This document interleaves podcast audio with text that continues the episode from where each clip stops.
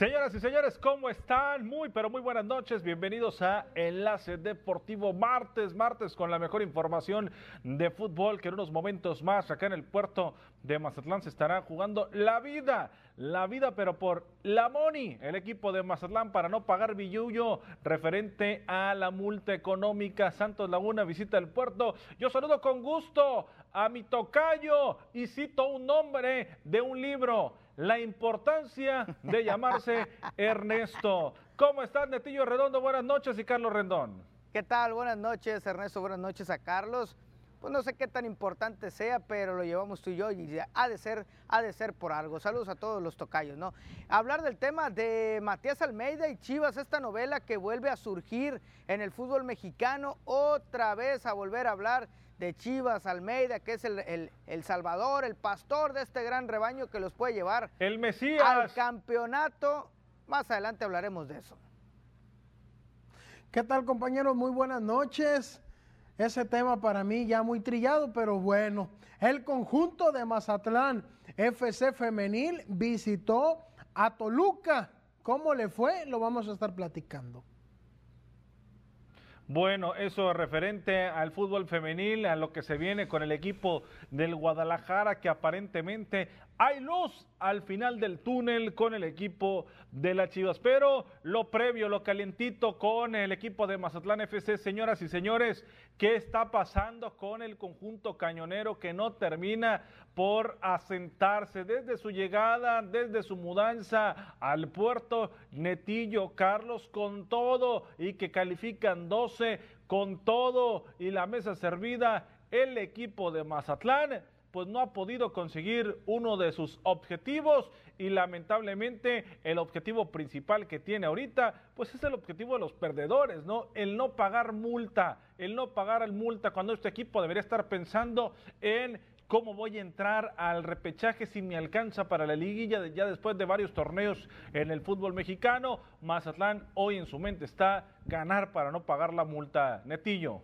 Mira, eh, uno de los temas importantes es la multa, ¿no? Obviamente el tema del cociente y creo que es importante el día de hoy que Mazatlán saque esos tres puntos sí o sí y que Necaxa y ni Querétaro ganen, ¿no? Que ninguno de estos dos sume, estaría emparejándose en cuanto a puntos con estos dos. Ya después la diferencia de goleo es la que tendría que llevar y marcar la diferencia para el Mazatlán. Pero creo que es importante desde este punto que Mazatlán gane sí o sí, independientemente del rival que esté enfrente, cómo venga, contra quién haya jugado, cómo haya jugado. Mazatlán necesita ganar los que le restan sí o sí para salir de esa zona y no pagar ni un solo peso en la multa por el descenso. Por su parte, creo que Gabriel Caballero ha mostrado un cambio radical en este equipo, se ha mostrado un equipo más, entre comillas, puede ser competitivo con lo que puede, ¿no? Con competitivo hasta donde le alcanza. ¿Por qué? Porque ha mantenido un, buen, un buen nivel dentro de sus parámetros.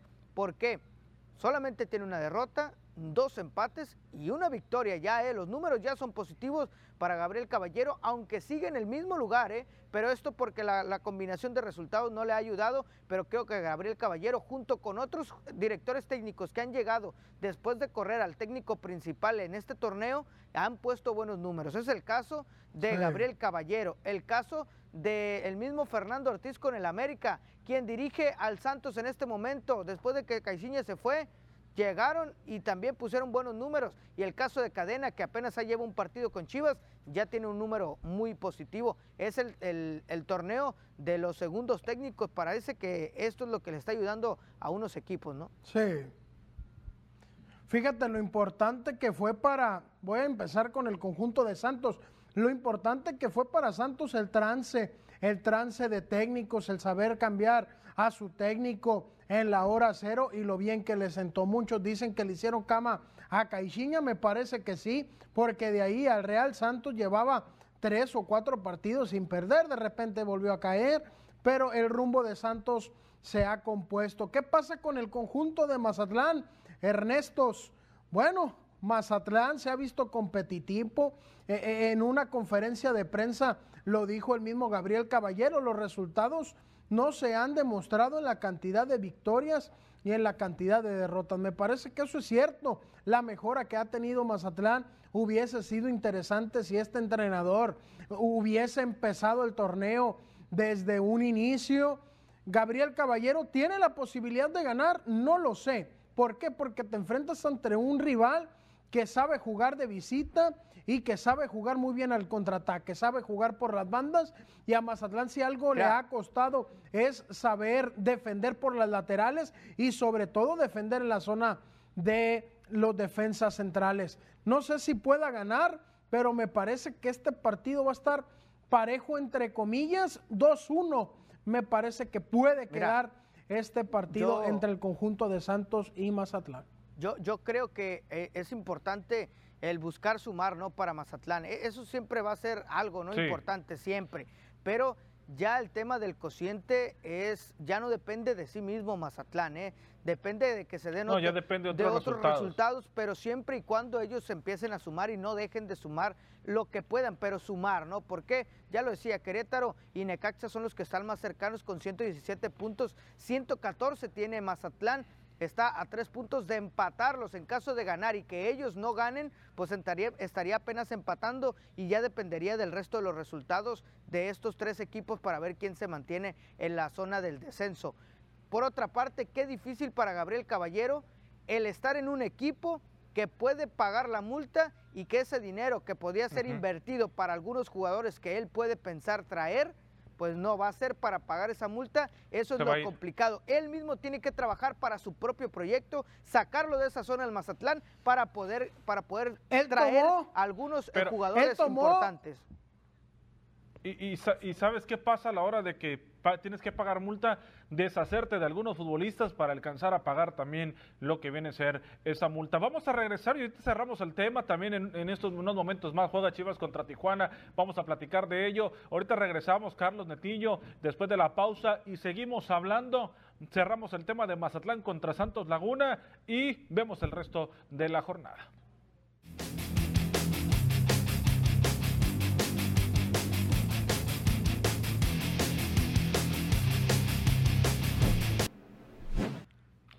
De regreso, amigos, para cerrar el tema de Mazatlán recibiendo al equipo de la comarca lagunera, Netillo Carlos. Un equipo de Santos Laguna que hace algunos torneos estaba peleando una final del fútbol mexicano y su actualidad es muy distinta, ¿no? Lo que está pasando con este equipo arrancó pésimo con Pedro Caiciña, eh, ahora con Orozco en la dirección técnica, buscando hacer bien las cosas, enderezar el barco un poco, pero vamos a ver para qué le alcanza, ¿no?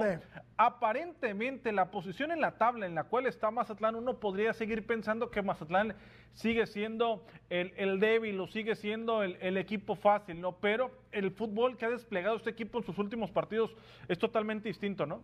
Fíjate, yo le doy sus méritos al conjunto de Santos porque comentas que hace un par de torneos estuvo disputando una final, un 30 de mayo, frente al conjunto de Cruz Azul. Pero hay que mencionar, Ernesto, que la nómina del conjunto de Santos no es un equipo repleto de estrellas. Aparte, en este último mercado de invierno se le fueron dos, tres jugadores importantes en el plantel de Caixinha y lo que está demostrando en este torneo, en esta segunda etapa con un entrenador diferente, me parece que es algo increíble. Y ya comentan lo de Mazatlán que lo ven como víctima debido a que está en las últimas posiciones de la general. Me parece que Mazatlán en casa, si juega como le jugó de visita al conjunto de Atlas, puede sacar un resultado. Aún así, yo mantengo mi posición 2-1 a favor de Santos.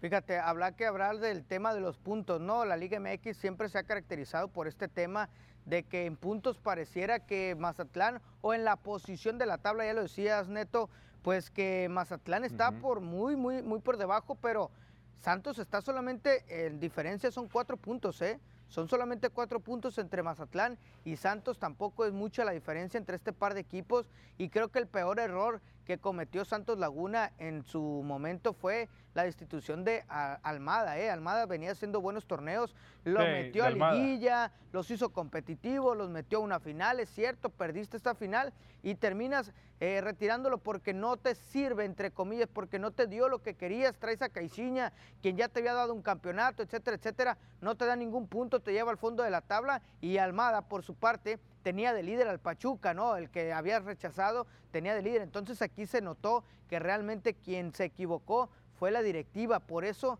el equipo del Santos Laguna está donde está. A esto agrégale la salida de algunos eh, eh, jugadores, como el caso de, de, Valdés, como el caso de Otero, entre otros jugadores, y el torneo pasado lo que le afectó mucho a Santos fue la lesión de, de Acevedo, que no estuvo la mayoría del torneo. Ahora que está Acevedo, por ahí empieza a, mejorar mucho en muchos resultados, le ayuda a Acevedo, pero no quiere decir que Acevedo sea el más importante. No vamos a ver cómo se va manejando, pero es una buena oportunidad para Mazatlán de demostrar ahora con Gabriel Caballero de qué están hechos en el puerto, ¿no?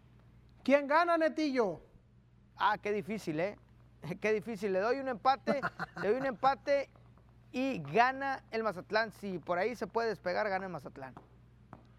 Yo creo que si juega como lo hizo contra Cruz Azul y contra Atlas, puede sacar los tres puntos. Vamos al otro partido que está a punto de arrancar. El equipo del Guadalajara enfrentándose a Tijuana. Tijuana, otro equipo que anda pésimo, ¿no? Entonces viene de perder en casa contra América. Ahora va a enfrentar a, Guadalajara, Chivas de visita. Chivas que viene de sacar un buen resultado, también de sumar de tres puntos.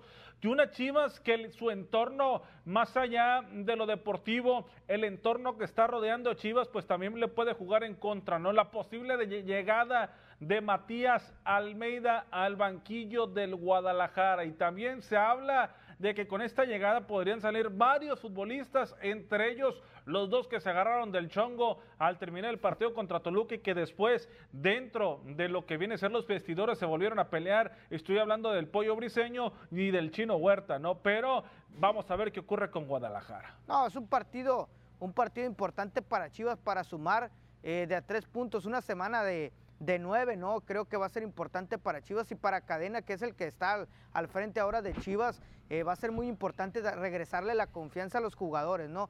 Por ahí el Nene Beltrán con una lesión no puede jugar ante, ante el conjunto de Cruz Azul, que hubiera sido pieza fundamental para que este funcionamiento de, Chivas hubiera sido mejor. El Chicote regresa, anota gol creo que es importante dándole esa confianza. Cadena lo conoce bien porque el Chicote estuvo jugando varios partidos con Tapatío la temporada pasada y sabe cómo trabajar, ¿no? Sabe cómo acomodarlo, sabe de las virtudes que tiene este jugador y que había sido desaprovechadas con el mismo eh, Michele Año. Creo que la mejor, eh, el mejor acierto de la directiva de Chivas fue de destituir a, Marcelo Michele Año en este punto del torneo, donde viene a enfrentar a Cruz Azul. Creo que sacarle un empate a Cruz Azul era bueno, pero sacarle la victoria fue mejor. Ahora enfrentar a uno de los peores eh, equipos del torneo, como lo es Cholos, y que Cholos está necesitado por el tema de porcentual, pues también tiene que aprovechar, ¿eh? va de visita a Chivas y tendría que aprovechar el sacar estos tres puntos. Creo que va como favorito Chivas, no porque sea mejor, sino porque creo viene de un mejor momento, aunque también está pasando mal. Fíjate, eso es lo que me termina por causar un conflicto, Netillo.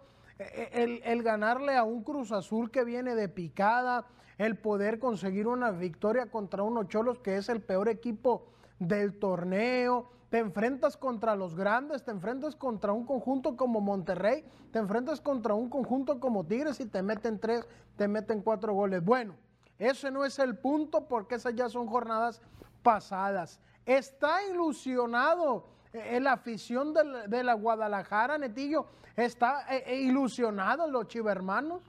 Pues porque por la llegada de Almeida. No, no, no, no, no por el Por, por, el 9 de 9 que comenta Netillo. No, no, yo, yo creo que el haberle ganado a Cruz Azul fue un buen fue un buen resultado, ¿no? Independientemente de contra quién era, sacar tres puntos son, buenos, sí, independientemente contra quién o cómo haya sido, son importantes. Y ahora, hablar del tema de Matías Almeida, realmente, si los Chiva hermanos, si se, si se ponen a pensar o se acuerdan y tienen memoria de dónde los dejó Almeida antes de irse o por qué salió Almeida por la puerta de atrás, creo que hay que ponerse a pensar poquito y ser un poquito más claro. Sí, pues salió por malos resultados, salió porque ya no le estaban dando buenos resultados. Muchos hablan, es que le quitaron jugadores. Entonces, ¿qué puede pasar? No tiene los jugadores que tenía hace cuatro o cinco años atrás, ¿eh? Vamos a ir a la pausa, regresamos para cerrar el tema. Estás en Enlace Deportivo.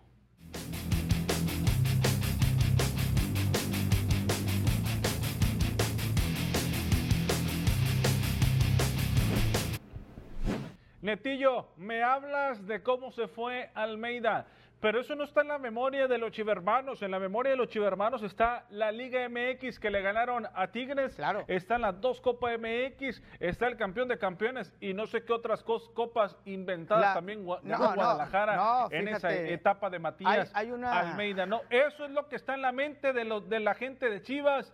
De que cuando dicen Almeida y Chivas, eso es lo que se les viene a la mente, no cómo salió Almeida del equipo, ¿eh? No sería la primera vez que regrese un director técnico que le haya dado buenos resultados al conjunto de Chivas Rayadas del Guadalajara. Y ojo, porque quien regresó también fue el Chepo de la Torre, que les había dado un campeonato en 2006 y los había puesto en el mapa como uno de los mejores equipos en ese momento, en 2005, 2006, incluso llevando a la mayoría a selección, incluso al Mundial. Matías Almeida también les regaló buenos momentos. ¿Y qué pasa? Matías Almeida se entera de que Chivas ya no tiene entrenador y voltea y dice, yo me puedo ir cuando yo quiera el San José. Y así lo hace, se va y se, se, se va de, de- de San José, pero ¿qué, Que tampoco pasó nada, ¿no? pero ¿qué pasó? Tenía siete puntos con el San José de 21 disputados, o sea, también eh, tenía muy malos resultados. ¿Qué es lo que ha pasado? La gente quiere ver a Chivas como cuando la vieron con Matías Almeida, pero ojo, no va a ser lo mismo. Yo le tengo mucho miedo a esas segundas oportunidades que solamente Y se convierten algo. en fracaso, ¿eh? Solamente van a, va a llegar Almeida, ojalá y haga buenos números, ojalá y, y otra vez los vuelva a ser campeones, ojalá. Pero si no, la gloria que tenía Matías Almeida en este momento se verá hasta lo más profundo del mar, ¿eh? Te digo algo, Netillo, ¿sabes qué? Es mi pensar de que va a ser la directiva. Va a traer a Almeida para poder cumplirles ese capricho a los chivermanos. Pues sí, ¿Qué pero- pasa, Ernesto? La afición y el equipo están desconectados por completo. Un show el que pasó antes de que, de que Chivas se fuera al aeropuerto de la Ciudad de México, salieron por la puerta de atrás, evitaron a todos los aficionados. La afición de Guadalajara está dañada. La afición de Guadalajara está sentida con el club y lo mejor que puede hacer el club es darle a Almeida. Si los resultados no se lo dan, ellos van a lavarse las manos y van a decir, ahí está lo que la afición pedía, ahí está lo que ustedes lloraban y anhelaban y ahí está. No, le es la resultó. solución, ¿eh?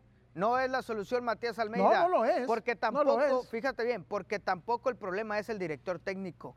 Si el director técnico fuera el problema, en los cambios se notaría. Ahorita Cadena ya tiene una victoria, veremos cómo le va contra Cholos el día de hoy en un momentos más. Veremos cómo le va. ¿Por qué? Porque para mí lo que hizo América es jugársela con Ortiz y le está saliendo, ¿eh? Le está saliendo. Ojalá y Chivas se la juegue con cadena y tenga mejores resultados incluso que Matías Almeida. Vamos a, vamos a ver qué pasa, ¿no? Lo que sí hay que ser sinceros, todavía no es oficial de que, de que Matías Almeida haya firmado con Guadalajara, o sea, todavía no es, no, no, no se llega a ese Chile, ¿eh? arreglo. Todo indica que así va a ser, todo indica que así va a ser, ¿no? Pero vamos a esperar que sea oficial por parte del club Guadalajara o qué vaya a ocurrir, o si también en eso se va a ir Ricardo Peláez, o qué va a pasar con el equipo de las Chivas, que en unos momentos más, cuestión de minutos, estará arrancando su partido ante los Cholos de Tijuana. Eso con Matías Almeida. Señores, vámonos con lo que corresponde a la Liga MX femenil. Y un equipo que arrancó bien, arrancó con esperanzas, arrancó con ilusiones, se fueron cayendo, se fueron yendo, la- Desvaneciendo. desvaneciendo lamentablemente la reestructuración del equipo de Mazatlán FC pierde ante Toluca de visita el día de ayer por la tarde el partido lamentablemente no pueden sacar un resultado favorable 2 por 0 termina el marcador con un sabor agridulce Carlos un Sí. Que pudo a lo mejor darle más al equipo de Juan Carlos Mendoza ¿no? Fíjate, lo comentaba Juan Carlos Mendoza después del partido, que él respeta mucho las decisiones arbitrales, que él respeta mucho el trabajo de los abaranderados y, y de todo el cuerpo técnico de los árbitros. Pero yo sí me quiero empapar con ese tema, Netillo, porque a Mazatlán no, lo voy, no voy a decir si le robaron o no, pero en dos jugadas se vio perjudicado Ajá, se vio perjudicado con manos, manos despegadas del cuerpo, manos claras que en una de ellas la silbante le pregunta al abanderado, pero del otro extremo, no al que tenía enfrente. Bueno, dos penales que se pudiesen eh, ver marcado y que hubiesen cambiado el rumbo de la historia. 2 por 0 pierde frente a Toluca. Esta, esta derrota se le viene sumando a los malos resultados que ha eh, conseguido el conjunto de Mazatlán Femenil, que para este domingo también tiene otro partido importante. Si bien, eh, si bien este, este partido pues duele, ¿no? La, la derrota siempre va a doler, pero hay que ser claros, este torneo eh, se mejoró en cuanto al sistema, en cuanto a la forma de juego se mejoró. Y hay que ser claros, es cierto, vuelves a caer al último lugar, pero creo que este Mazatlán femenil va caminando, va avanzando poco a poco, se ve mejor. No hablo de que esté ya para ser campeón ni nada, simple y sencillamente que del torneo pasado a este se ve muchísima diferencia, a pesar de que están en el mismo lugar, ¿eh? a pesar de que están en el mismo último lugar, creo que hay mucha diferencia entre estos dos equipos femeniles. Bueno, pues ahí está la invitación. El próximo domingo, 6 de la tarde, vamos a tener el equipo de Mazatlán precisamente a través de las pantallas de TVP ante el equipo de Tijuana. Señores, nos vamos. Muchas gracias. Hasta mañana, 7.30. No se pierdan el lazo deportivo y la programación de TVP. Hasta el día de mañana. Buenas noches. Nos vemos.